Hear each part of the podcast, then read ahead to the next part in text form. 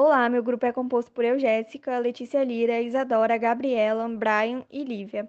Nós somos o terceiro B e o nosso tema é como é feito chocolate.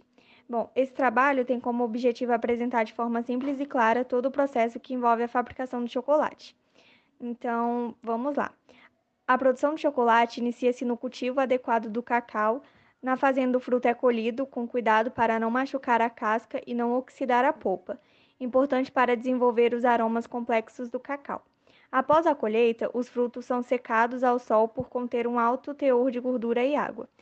O próximo passo é encaminhar as amêndoas à fábrica, onde será realizado um processo de aquecimento realizado pela máquina de torrefação, que tem a função de eliminar toda a umidade e contribuir para o desenvolvimento da cor, aroma e sabor.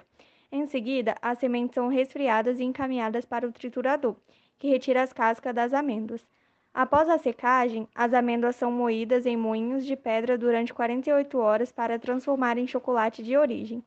A seguir, a massa, pela, a massa passa pela máquina de prensagem, que tem o objetivo de separar o ingrediente em dois produtos: manteiga de cacau, que será utilizada na próxima etapa, e a torta de cacau, que parte é dissolvida e misturada ao açúcar para obter o chocolate em pó e a outra parte também é utilizada na fabricação de chocolate. Grandes misturadores, eles deixam a mistura homogênea e transformam ela em uma pasta. Na produção do chocolate preto, a torta e a manteiga de cacau elas recebem açúcar e leite, formando a massa de chocolate tradicional. Já o chocolate meio amargo, ele leva todos os elementos menos o leite, enquanto o branco, ele é feito apenas com a manteiga do cacau, açúcar e leite. Todos os tipos de chocolate eles precisam passar pelo cilindro de refinação, onde terão os cristais de açúcar triturados e quebrados em pequenas partículas. Essa parte do processo ela determina a qualidade do chocolate. Alguns aparelhos mantêm a massa em movimento, retirando a umidade e a acidez do doce.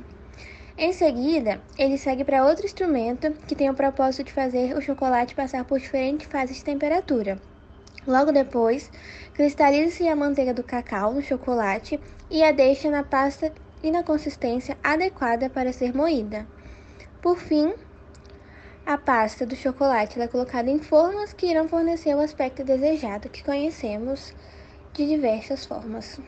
Logo, a gente pode concluir que o processo de fabricação de chocolate é relativamente simples e com etapas pré-definidas.